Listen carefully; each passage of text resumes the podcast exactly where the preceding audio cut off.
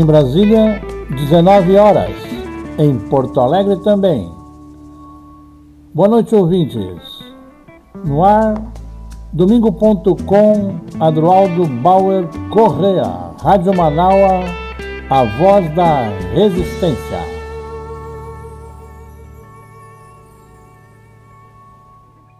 Conteúdo de hoje de domingo.com. 38 anos de fundação da CUT, Central Única dos Trabalhadores, Desafios da Classe Trabalhadora. Com Vitalina Marques Gonçalves, secretária-geral da CUT do Rio Grande do Sul e presidenta do Sindicato dos Trabalhadores em Educação Pública Municipal de Gravataí.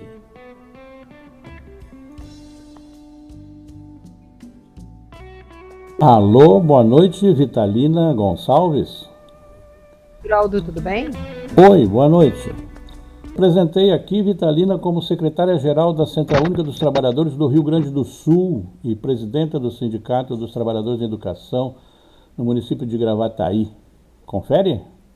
Confere, isso mesmo. Uma mulher trabalhadora, professora, na luta no movimento sindical. É isso mesmo, Adroaldo? Então, Ai, mãe do Leonardo, que eu não posso deixar de dizer isso, né? Ele está aí te conferindo a prosa. Boa noite também ao Leonardo.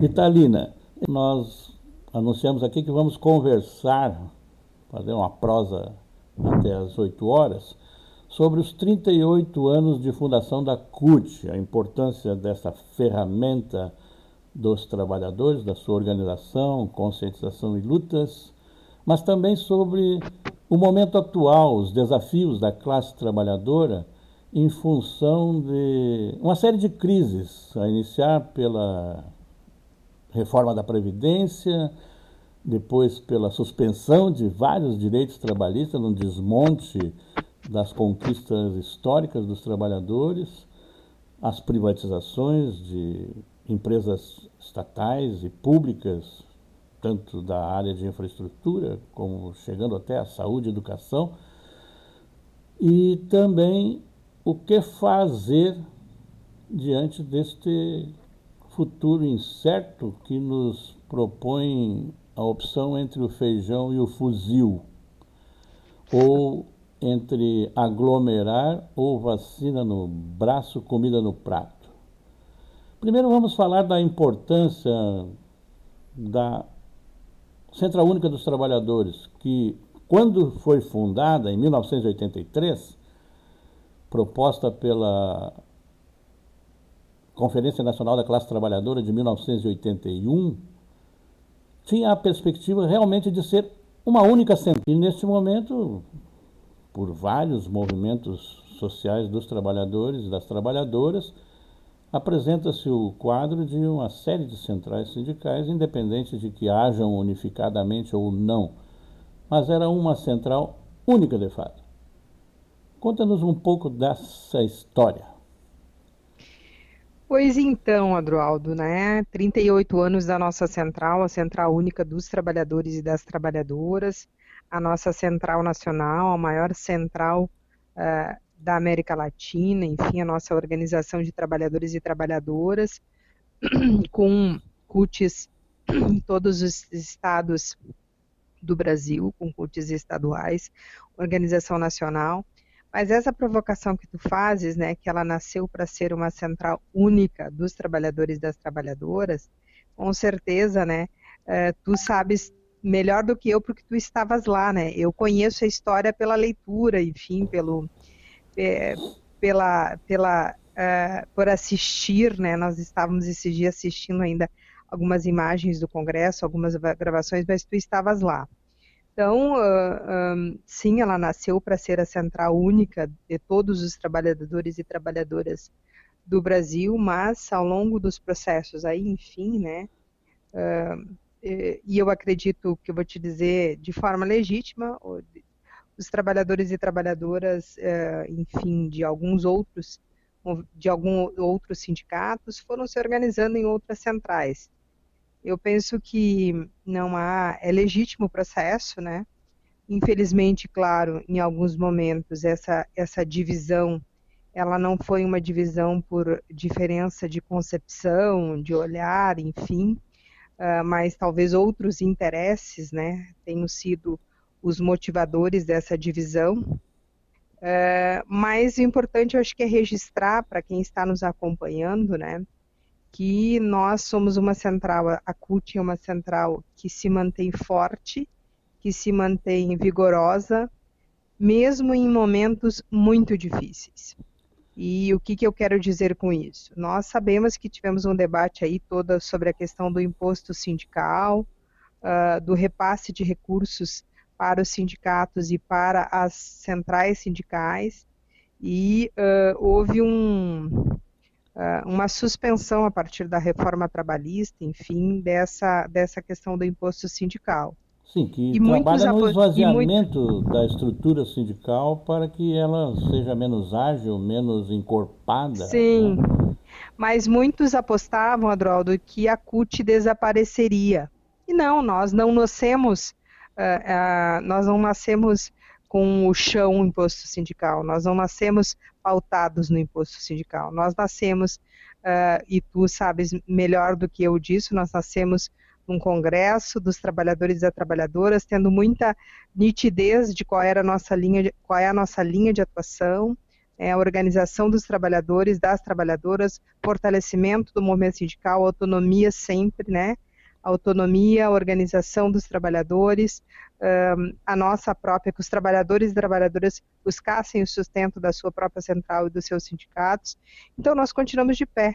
E no momento, digamos assim, da história recente do Brasil, um dos momentos mais difíceis, né, Adroaldo, porque já entrando um pouco na, na segunda parte da pauta, né, a partir do momento que nós tivemos no Brasil uma eleição que foi no dia seguinte, que foi a eleição da presidenta Dilma, que foi questionada para criar uma instabilidade.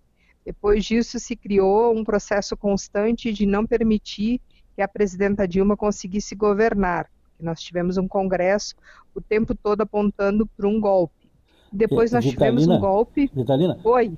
Segura um pouquinho aí nesta parte, porque é realmente um outro capítulo eu queria ficar um pouquinho antes ainda na história Tá, não, o que eu, é, o que eu ia dizer é que a reforma trabalhista, Adroaldo, e por isso que eu toquei nesse ponto, né, que foi feita, foi um dos elementos no sentido de enfraquecer uh, o braço da classe trabalhadora, é tentar atingir os nossos sindicatos e a nossa central. E outras centrais que têm uma identidade com a luta. Nós temos algumas centrais que desapareceram ao longo desse processo. Por isso que eu resgatei um pouquinho isso para dizer que o objetivo justamente era era enfraquecer o movimento sindical no Brasil. Então, e eles não tiveram êxito com isso. Então vamos pontuar exatamente no momento da fundação da CUT existia uma estrutura sindical viciada, segura, sustentada na nomeação, às vezes não apenas nas eleições, desde o aparelho de Estado, aquilo que a gente chamava de correia de transmissão das vontades do governo. A gente propunha autonomia, independência em relação a partidos políticos e governos, autonomia e unidade de ação. E aí eu tenho um episódio que eu já até contei em particular, queria socializar aqui com os ouvintes, que eu estava lá, e nós tínhamos, no momento da fundação, esta preocupação da unidade de todos os trabalhadores ali representados, trabalhadores e trabalhadoras. E havia uma disputa entre se nós tiraríamos por votação um, uma direção. Uma direção consolidaria a estrutura, já definiria para finalmente adiante os estatutos como diretoria eleita. E outra fração, outra parte política do plenário defendia ainda coordenação para tentar harmonizar o conjunto das divergências, andar um pouco mais, pensar um pouco mais sobre um programa realmente único para a ação unificada dos trabalhadores. Bem, houve uma votação e houve um impasse em plenário. Não se conseguia saber quem tinha, tinha vencido. vencido. e nesse impasse, pediu-se um intervalo, a mesa, o, Jacob, o Jorge Bitar na mesa pediu um tempo, saíram as lideranças e voltaram com uma proposta de harmonizar o interesse do conjunto e levar como coordenação ainda numa perspectiva de provisoriedade, que era a crítica que faziam, mas de conquista da unidade na prática, na ação. Isto era setembro, comecinho de setembro, e esta coordenação durou, essa vontade política Três da unidade, anos. não, durou até dezembro, quando houve uma, um fracionamento das posições políticas que construiu a Central Geral dos Trabalhadores, a CGT, num primeiro nome ainda como Conclate, no primeiro momento. Mas dezembro daquele ano mesmo, e na próxima uh, uh, reunião já era a Central Única, direção eleita, e como ela se está configurada até hoje, com pequenas reformas no seu estatuto. Então, Sim. aí liga-se aquilo que a gente estava falando. Nós temos, a partir de um período, principalmente de 1994, é, uma vontade é, de inserir a Central Única no movimento internacional dos trabalhadores. E nesta Sim. inserção havia opção por esta ou aquela posição das, das diversas centrais internacionais. E aí começou esse produto que hoje temos de alinhamentos político-ideológicos que resultaram em várias centrais, o que não é proibido, não é ilegal, embora naquele momento a lei não previa, agora a Constituição prevê a possibilidade de livre organização sindical, mas em 1983 a lei não previa uma central única dos trabalhadores autônoma e independente. Essa é a grande conquista da CUT que é preservada até hoje, a vontade de unificar mas também de representar os trabalhadores com autonomia. É isto? É isto, com toda certeza. Uh, esse é um debate que vem constantemente, né, Adroaldo? Que bom falar contigo e falar com a história viva, né? É um privilégio ah, para mim estar te ouvindo também nesse, nessa conversa que a gente está fazendo contigo, com teus ouvintes. Uh, tu és a história viva, ou seja, tu estavas lá nesse processo. E aí, uh, tu deixas muito nítido ao narrar essa parte da história que tu vivestes, né, Adroaldo? O quanto sempre uh, a coordenação do Estado brasileiro ela, tem, uh, ela tenta e por vezes uh, faz a intervenção no processo da organização dos trabalhadores e das trabalhadoras, né? O braço do Estado tentando controlar e, e, e, e, trabalhar contra essa autonomia e independência. Isso é importante que a gente possa perceber. Depois nós tivemos um outro movimento aí, né? Quando foi da criação da, da, da própria força sindical, a gente percebe um pouco do que, que aconteceu aí dessa, dessa intervenção. Mas sim, nós uh, preservamos a autonomia e independência, uh, embora, uh, por vezes, no processo de disputa, alguns tentem macular essa, essa, esse princípio da CUT, né? seja dizendo que nós estamos reféns ou dependentes de, de partido político ou de um partido político. Não, nós entendemos que a central ela tem autonomia e independência de governos, de partidos, mas os seus os dirigentes uh, da central, assim como os dirigentes do sindicato, como todo e qualquer cidadão, têm o direito e o dever de uh, militarem nos partidos políticos, de incidirem uh, né, e de conquistarem espaços para também produzir através dessa organização, né, uma, uma, uma, produzir políticas públicas que deem sentido para a vida do povo brasileiro de forma mais justa e adequada, né? Basta ver o que acontece aí hoje com esse, com esse uh, essa enxurrada, né, Adroaldo, de retirada de direitos.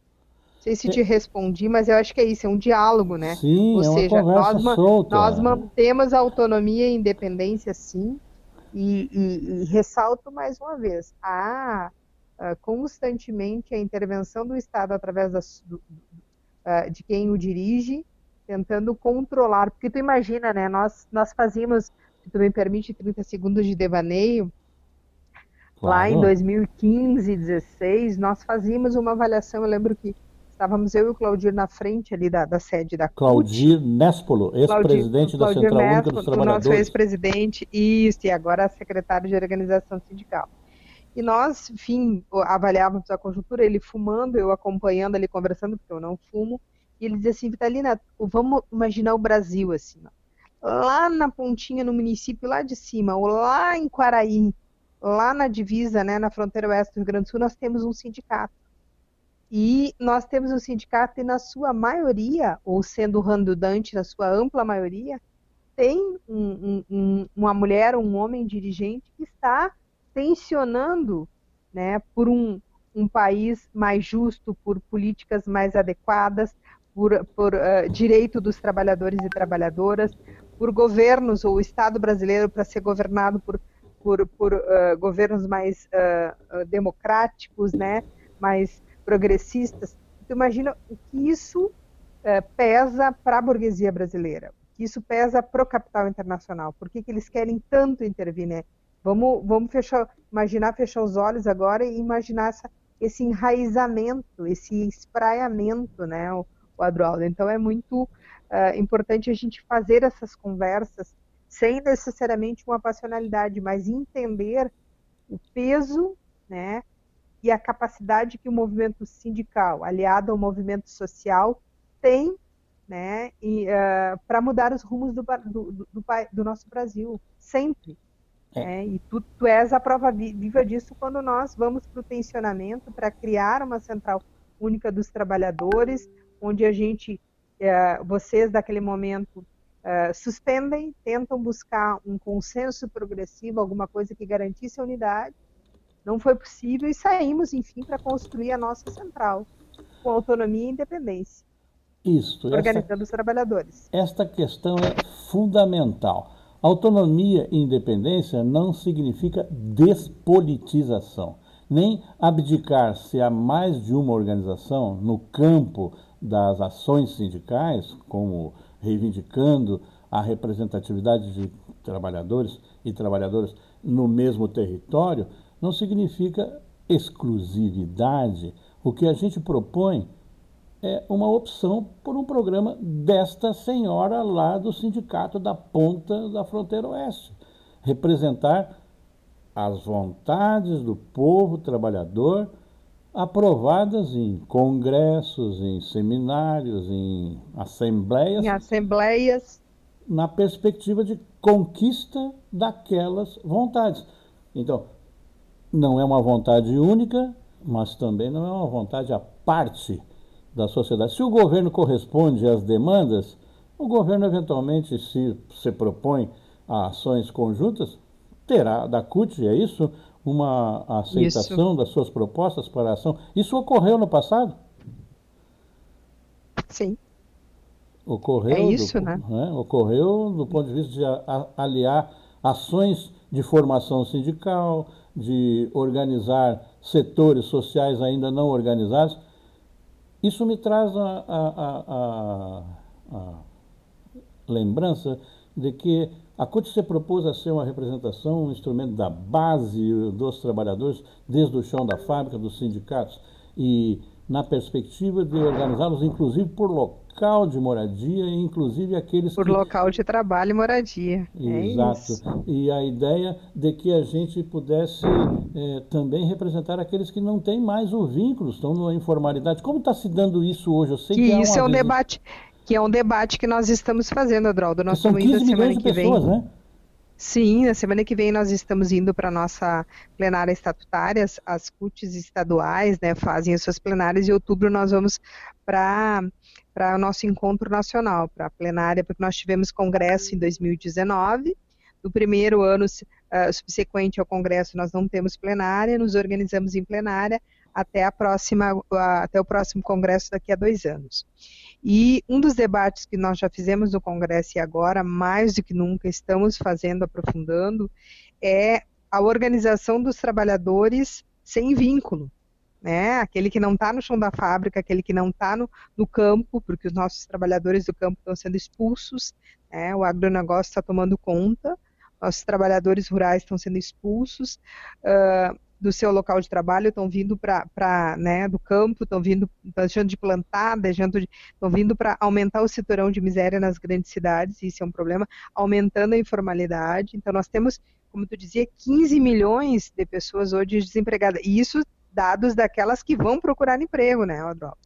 Isso nós temos. Fora o trabalho informal, gente, né? Que está meio. Sim, a gente faz uma avaliação, né? Se nós temos 19 milhões de pessoas que todos os dias dormem sem saber o que, que vão comer no outro dia, pressupõe que essas 19 milhões de pessoas estejam ou sem nenhum tipo de, de, de, de vínculo, sem nenhum tipo de, de recurso financeiro, sem nenhum tipo de trabalho, ou seja, fazendo o que surge no, no, no momento, o famoso bico, né? Eu saio para conseguir um bico para poder levar comida para casa. Vendendo e o nosso fogão trabalho para comprar janta. Isso. E o nosso trabalho como Central Única dos Trabalhadores e das Trabalhadoras é sim organizar e estar, nós somos esses trabalhadores e trabalhadoras. Nós não somos só a representação, a articulação e organização dos trabalhadores e trabalhadoras com vínculo. Nós somos representação e organizamos, e tu sabe falar melhor do que eu, porque viveste isso, né? A organização da classe trabalhadora. E hoje, por exemplo, onde, onde é possível, nós estamos aqui no Rio Grande do Sul, nós temos um ensaio, uh, o, o é que cuida dessa, mais de perto dessa parte da organização sindical. Nós estamos com o sindicato dos trabalhadores e trabalhadoras de aplicativos, ou seja, tentando, né, porque é uma exploração do capital internacional, como é que nós chegamos junto e articulamos esses trabalhadores. Nós estamos conversando com trabalhadores e trabalhadoras que perderam completamente seu, seus vínculos e alguns mantêm-se ligados aos seus sindicatos para poderem ter um, um, acesso, né, um acesso a, a, a minimamente a uma condição de, de tentarem outros espaços, outros postos de trabalho, mas o nosso papel é organizar essa classe trabalhadora. E com outro detalhe, né, Adroaldo? Nós temos um, oito, um outro conceito de trabalho também. Nós temos, né, a máquina gira, capital se se movimenta, e nós temos sim.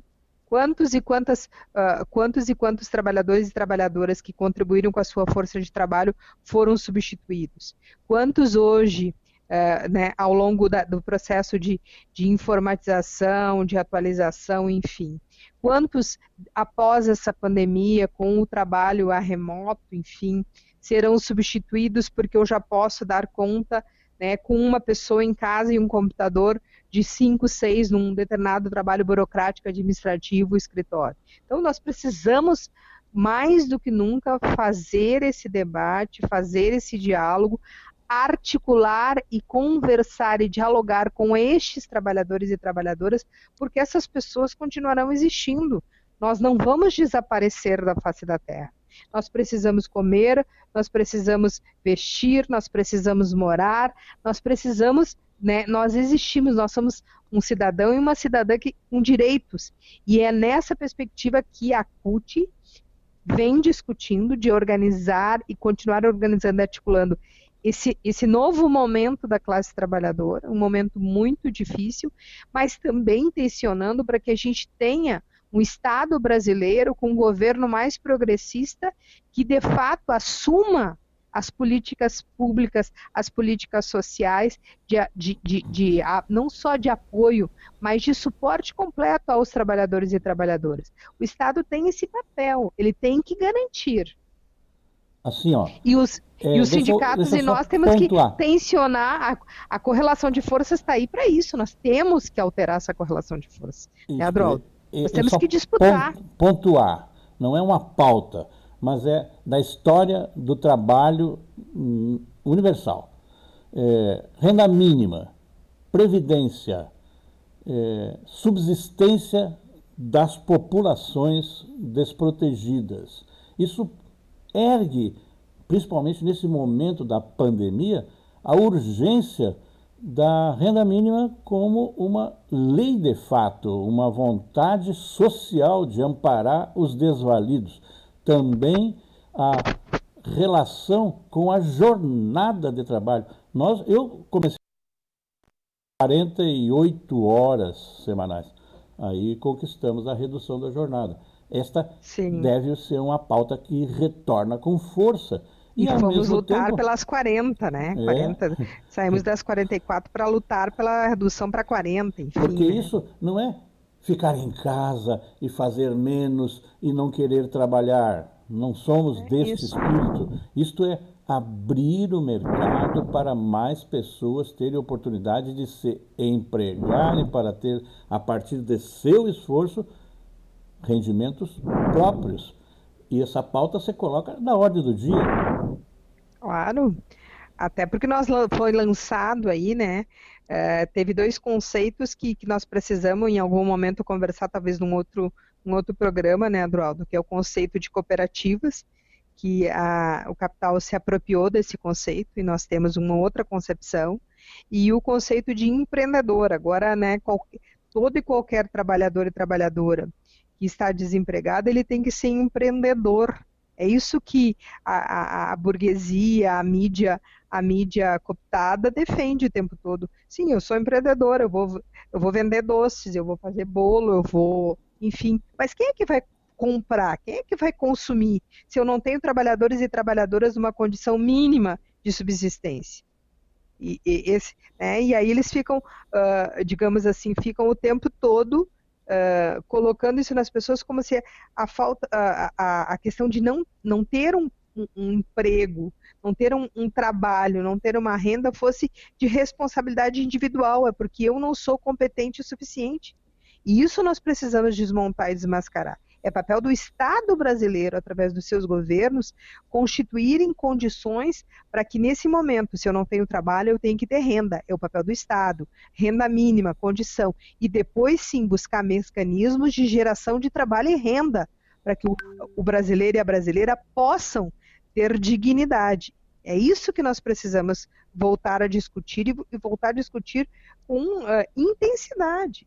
Né? Aí entra naquela questão que tu vai falar daqui um pouquinho mais, tu vais falar, que é o desmonte das políticas públicas, entregando tudo para a iniciativa privada, ou seja, parece que nós, nós parece não, nós estamos retrocedendo a um status né, muito anterior, muito, né, que uh, na mão, do, do, do na mão dos, dos, capitães do mato, na mão do, dos coronéis, para que eles digam, eu baixo a cabeça, produza para eles, seja na escola pública, no posto de saúde, na segurança, no trânsito. Não, nós precisamos denunciar e romper, porque é o Estado brasileiro forte que produz, é capaz de produzir trabalho e renda, e é por consequência é capaz de ofertar e, e, e permitir o acesso ao brasileiro e à brasileira a uma vida digna, desde o alimento até outras condições que são muito importantes. Até porque é o Estado que recolhe os impostos na sociedade. Te dou um tempinho, se tu quiseres, para ponho aqui a trilha para tomar água e fazer uma tossezinha razoável. é, tá, eu, vou, eu, te avisei que era uma hora. É, Não, tu, tranquilo, tranquilo. Vamos lá, Drauzio. Mas vou tomar uma aguinha aqui que eu, já vai. Se tu me ouve, eu, eu te digo o seguinte: nossa ideia é de que se pagamos impostos, somos cidadãos, não somos apenas contribuintes. E é como cidadão que nos devem serviços públicos a todos, independente de pagar ou não impostos. Senão as crianças fariam o quê? As crianças não são produtivas, não são contribuintes. Seus pais, que não têm condições de fornecer-lhes as condições de sobrevivência, é que são eventualmente contribuintes. E a outra situação é que parece nós representamos uma classe, nós somos representantes dos que produzem, dos trabalhadores, das trabalhadoras, do que vivem do seu salário, que não exploram os salários de ninguém, nem o emprego de ninguém. Então, os trabalhadores representam uma classe, a classe dos que trabalham com ou sem vínculo, e tem só do trabalho a possibilidade da subsistência. E eles se esquecem que eles representam uma outra classe? A dos proprietários das terras, a dos proprietários dos bancos, das grandes cadeias de lojas, dos meios de comunicação, das indústrias, e são outra classe. E às vezes não pagam impostos, porque transferem o que deveriam pagar ao preço das mercadorias. E a terceira questão: se nós produzimos, se eles detêm o controle das mercadorias, se nós não temos salário, como nós vamos ser consumidores? Para que servirá a mercadoria? A mercadoria na prateleira não realiza lucro. Não é? Com certeza, Adroaldo. E é, e é esses elementos que tu coloca, né? Às vezes parece um discurso uh, simplista e batido, né? Mas quem de fa... e aí quem de fato paga imposto nesse país é a classe trabalhadora. Além de ser ela a, a produtora, né? A, a, a, ela é quem produz as riquezas desse país. Ela que, que produz, inclusive, esse lucro exacerbado essas, né, é, é, de, alguns, de alguns poucos do, no Brasil, por exemplo. A gente, e aí as pessoas dizem assim, não, mas o cara não trabalha, eu tenho direito de, de, de ter o meu negócio, eu montei desde cedo, tá, mas o cara me diz assim, quem é que, quem é que vai lá e, e, e possibilita a tua riqueza, possibilita a, né, a tua produção? O trabalhador é a trabalhadora brasileira, que inclusive depois para consumir vão pagar impostos sobre isso, que vai ser colocado na mão de, do governo no Estado brasileiro para devolver em políticas públicas. É isso, e a gente sabe que no Brasil carece-se se carece de discutir a questão, por exemplo, dos impostos, de uma reforma tributária. Porque há uma fassaladora contribuição, há um, uma taxação absurda sobre a classe trabalhadora. Agora, há um grupo nesse país, que é esse que tu te referes, que além do lucro né, exorbitante que ele tem, e tem, infelizmente o empresário brasileiro tem esse vício, ele não pode lucrar 3, 5%, ele tem que lucrar 150%. Né? 200%. Né? Então, nós temos, além de tudo isso, esse, esse empresário, ele é liberado de impostos. É aquele vale debate que parece coisa viciada, né, Adroaldo? Quando a gente diz, o cara que tem um fusquinha paga IPVA, mas o cara que tem um jet ski ou tem um iate não paga, né? Ou seja, é a, é a disparidade. Eu sou professora e pago imposto de renda. Que renda eu tenho, afinal? Eu tenho salário de trabalhadora. Exatamente. É, vamos introduzir um outro aspecto da natureza do Estado e da economia ou do projeto político. É, a natureza do Estado é, na sucessão das suas formas e na democracia republicana, é fazer isso que nós estamos conversando até aqui, dar amparo aos desvalidos e produzir nas insuficiências as alternativas dos estabelecidos pelo, até esse momento, a, a iniciativa privada. Vivemos o capitalismo. Mas parece que, além de, pre... além de pretenderem um capitalismo sem consumidores, os governantes e os proprietários não têm se dado conta de que aquela parcela necessária do Estado como indutor da economia é essencial à soberania nacional na eletricidade, no gás petróleo, na água, na administração dos serviços de saúde, de educação, para ofertá-los gratuitamente à população, como tarefa principal de sustentação do Estado Nacional. Nesse momento, a pauta das privatizações, tanto desde a Petrobras, que está sendo retalhada e vendida a preço de banana ruim, que tem banana e custa caro, né? E... Sim, muito caro, não está assim. é.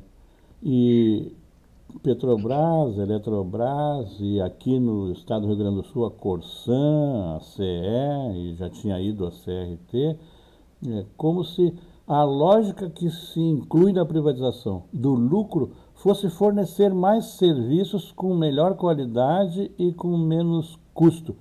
O apagão do Amapá provou que não.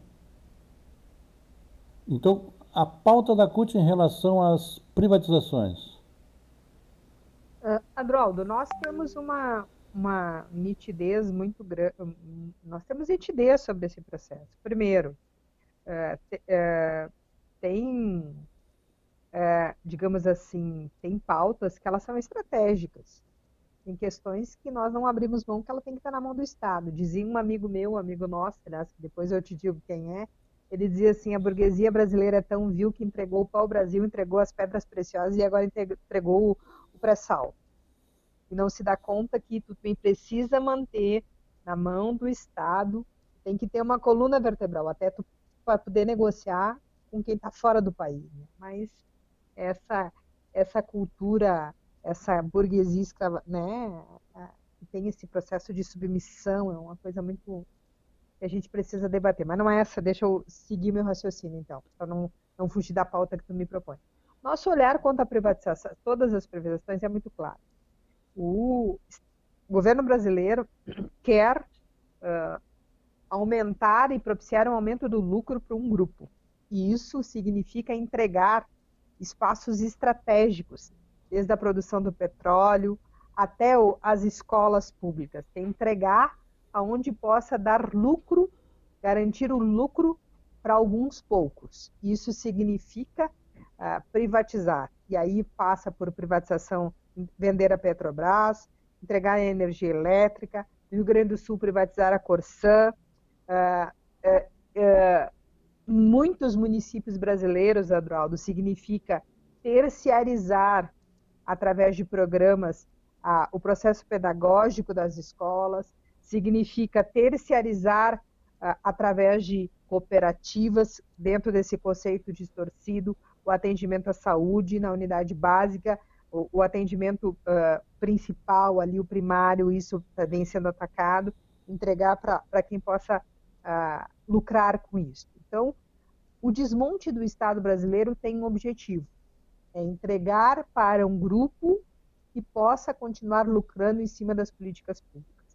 E isso tem uma consequência brutal, além de mexer numa questão chamada soberania nacional, porque nós entregamos questões que são uh, pilares da nossa soberania, como energia, como petróleo, como água e saneamento, nós ainda deixaremos, com toda certeza, mais vulneráveis aqueles que precisam do acesso a esses serviços. Porque nós sabemos, se tu não tem um Estado brasileiro levando água, é, não vai ser uma empresa privada que vai levar. Se tu não tens o Estado brasileiro levando energia, como nós vimos no governo recente do Lula, tu não vais ter.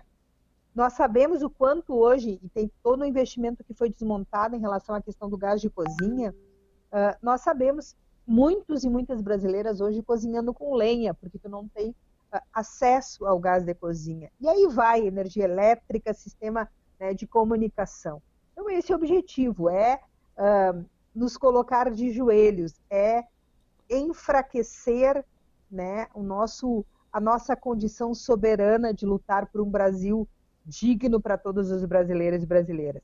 E caminhando junto, permitir que um grupo, um grupo do capital internacional, aliado à meia dúzia da burguesia brasileira e essa burguesia vil, essa burguesia vendida, né, uh, entregar uh, espaços centrais prioritários. O que, que a gente vê no Rio Grande do Sul, por exemplo? O governador troca uma volta às aulas até então vinha discutindo e não, não é?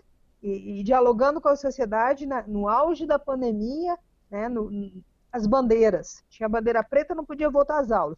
E aí ele dá um, né, um cavalinho de pau, uma mudança, entrega volta às aulas para o setor privado, porque o setor privado estava tensionando, para ganhar votos para tentar tirar da Constituição Estadual o, o plebiscito para venda da, da Corsã, por exemplo. O que, que é isso? se não é um jogo de interesses, se é não entregar. E ele não vai entregar municípios onde tu tem precisa ainda esburacar a terra e botar mais cano para água para saneamento. Ele vai entregar onde está pronto, para o cara seguir lucrando ali e lucrando muito. E aqueles que não têm não tem condições de pagar a água, que vai ficar muito e muito cara, vão ficar sem, vão lá no meio da rua pegar uma pipa e é lá que eles vão catar água. É, mais, é isso que a gente precisa discutir.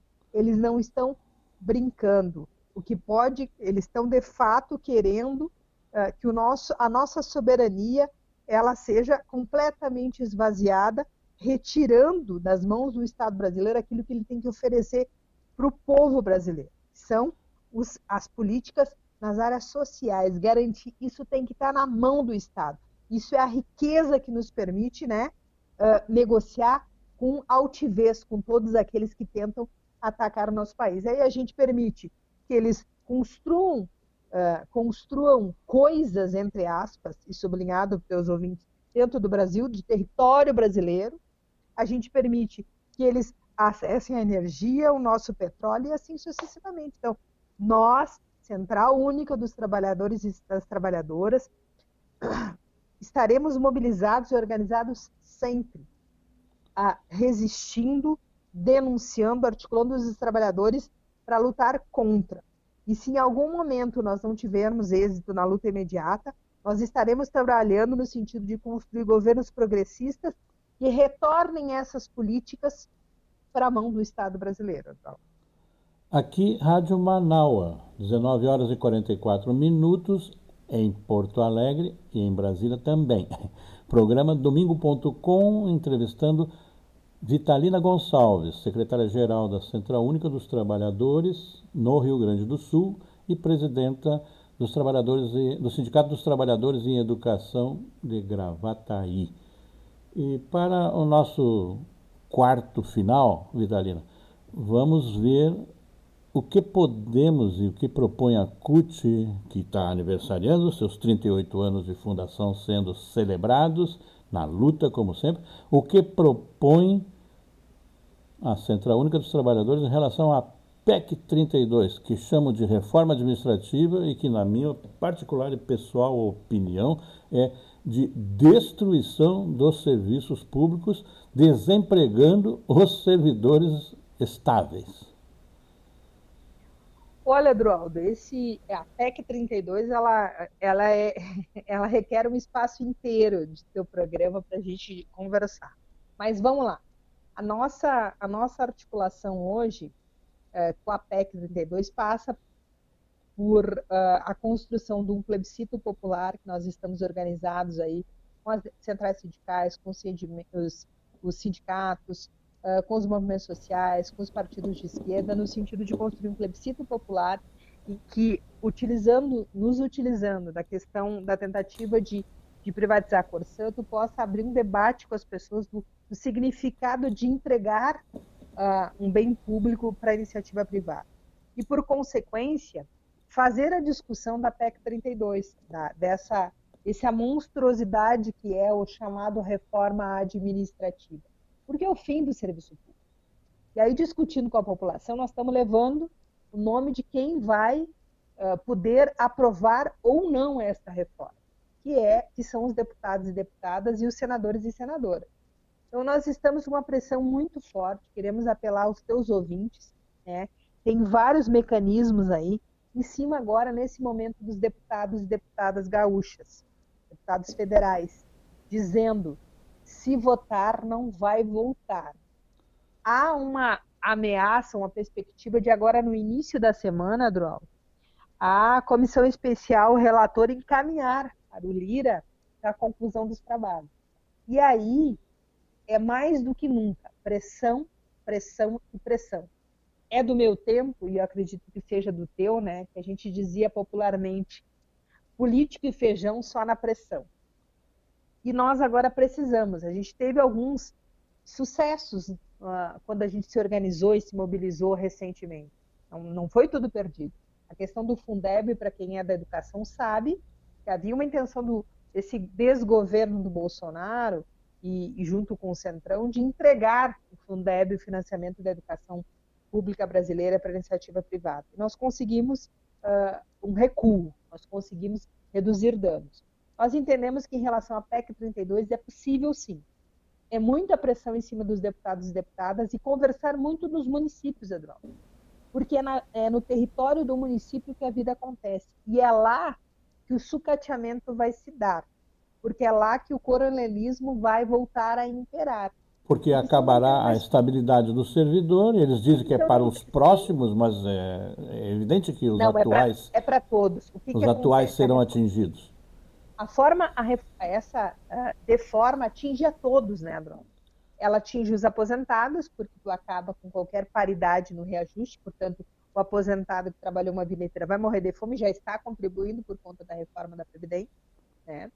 tu atinge os que já estão, porque tu coloca em quadro extinção, né? quem tem carreira, enfim, coloca em casa, congela ali onde tu estavas, no teu patamar, e os novos, simplesmente eles viram uh, né, subordinados uh, do político de plantão, quem está por, na chefia ali, outros fazem. Por, porque contratados, que mesmo que façam concurso, contratados por CLT, demissíveis a ad nutum. É, né? E eu até, eu até vou, talvez eles até mascarem fazendo seleção pública, fazendo concurso, mas na essência da lei tu não tem estabilidade, tu não tem mais garantia, tu demite a qualquer momento, entendeu? Então é Quando hoje é necessário um inquérito administrativo sobre fato Sim. específico que configure ilícita conduta para a demissão, com direito de Mas, defesa. Sim. E é importante dizer, Drol, deixar registrado, a gente está se encaminhando, eu acredito, para o final, estou olhando aqui o horário. É, temos 10 minutos. Assim, ó, esse é um processo, né, Adroaldo? O que, que aconteceu? Lá na PEC, na, na Emenda Constitucional 95, que congelou por 20 anos os investimentos em saúde e educação, é o grande guarda-chuva. Aí eu vim dali e fiz o quê? Fiz a reforma trabalhista para atingir os trabalhadores da iniciativa privada e também alguns do serviço público. Daí eu fiz a reforma da Previdência, que vai atingir o servidor, o trabalhador do, da iniciativa privada e do serviço público. E agora eu tenho a PEC 32, que eu costumo dizer que é o laço, uh, o laço dourado que eles queriam colocar no serviço público. Mas eu também estou uh, fazendo uma mini reforma com a MP 1045 lá para tentar retirar aquilo que eu não consegui retirar com a reforma trabalhista. Então é um momento sobre, sobre o argumento de, de dar empregos, sobre o argumento Oi? de dar empregos a jovens até 29 é, anos sem vínculo, sem fundo de garantia, sem sim, férias, sem, sem contagem de, de tempo de serviço. reduzindo a multa para 20 pra, de 40 para 20% em emissão uh, uh, que não é motivada, né? Diluindo 13 terceiro e, e, e, férias ao longo dos salários, não uh, retirando qualquer possibilidade de, de reajuste, enfim. Então, eu, o que eu quero dizer com isso, e por isso que eu usei esse, rapidamente, eu sei que eu estou falando demais, Adroaldo, mas assim, ó, eu quero deixar um recado para o teu ouvinte. É um momento de unidade da classe trabalhadora. A CUT tem muita clareza sobre isso. Nós fazemos um esforço todos os dias para trazer todas as centrais, para trazer a Frente Brasil Popular, a Frente Povo Sem Medo, para trazer os movimentos sociais, os sindicatos para essa luta. É um momento de unidade da classe trabalhadora brasileira. E aqui é de todos que compõem a classe trabalhadora brasileira, não é só daqueles que têm vínculo empregatício. Porque a tentativa é de, de fato, nos colocar num patamar de escravos um patamar de produzir, produzir de cabeça baixa, de entrar num, num, processo de completa, uh, eu não diria, uh, como é que eu vou usar um, um sinônimo para acomodação, mas não acomodação no sentido uh, pejorativo, ou seja, é de dormência, colocar as pessoas a produzir e a produzir e a produzir e não, não alertar mais as suas consciências. É um processo de letargia em relação a, a só produzir e não ter direito nenhum. Nós precisamos acordar, é hora de rua, é hora de movimento, é hora de resistência com esperança. Nós não podemos mais agora, é o momento de parar tudo. É parar tudo e mudar esse jogo. A correlação da força vai ser alterada e vai ser alterada com os trabalhadores e trabalhadoras na rua. É isso, Eduardo. Uma situação que sempre é apontada, nós estamos aqui conversando sobre a conjuntura danosa aos trabalhadores, do ponto de vista da ação do governo que impõe o programa ultraliberal, rentista, uma coisa que sempre dita é que o sindicato é desnecessário, porque ele é apenas uma ferramenta de incômodo. Mas o sindicato é uma organização espontânea de contribuintes associados, livremente organizados, que se dispõe a um programa para si e comum, publicamente resolvido em assembleias, do que se publica inclusive editais, para agir em defesa dos seus associados. E dos seus associados numa perspectiva de que estão de acordo com um mundo que seja razoável de convivência e relações harmônicas com os demais cidadãos. O que este projeto pensa para os sindicatos que a CUT, na sua vida, tem disputado? Um novo mundo, uma visão de mundo. E que mundo é esse que a Central Única dos Trabalhadores, a quem desejamos longa vida, propõe. É, tivemos um problema técnico na relação que estávamos tendo de entrevista com Vitalina Gonçalves, secretária-geral da Central Única dos Trabalhadores, um voluntário que está se apresentando. Rádio Manaua, domingo.com, em Porto Alegre, 19 horas e 57 minutos. Agradecemos a presença da presidenta do Sindicato dos Trabalhadores em Educação de Gravataí, a gentileza de estar conosco neste fim de domingo, em que conversamos sobre a Central Única dos Trabalhadores, os seus 38 anos de fundação, seu papel na cena política e social brasileira, na representação da classe trabalhadora. Bem, ouvinte, não conseguimos retomar a ligação.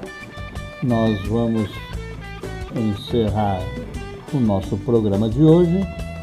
Agradecemos a audiência e consideramos ter sido importante o momento de registro dos 38 anos da Fundação da Central Única dos Trabalhadores e a conversa que aqui tivemos com Vitalina Gonçalves,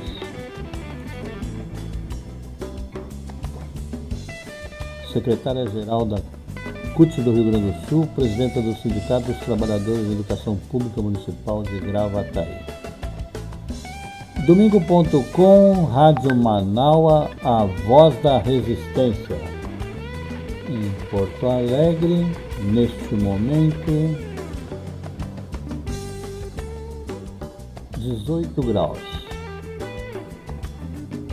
Vento de 15 km por hora, umidade relativa do ar 83%, portanto crescendo. A perspectiva de chuva não é prevista, mas é possível.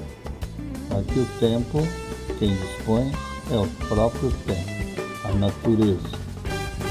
Nossa previsão é que nos próximos 10 dias, hum, pelo menos de hoje a sexta-feira, não chove.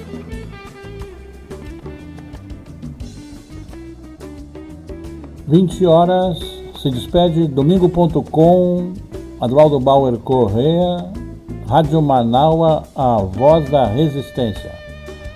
Bom fim de domingo, boa semana.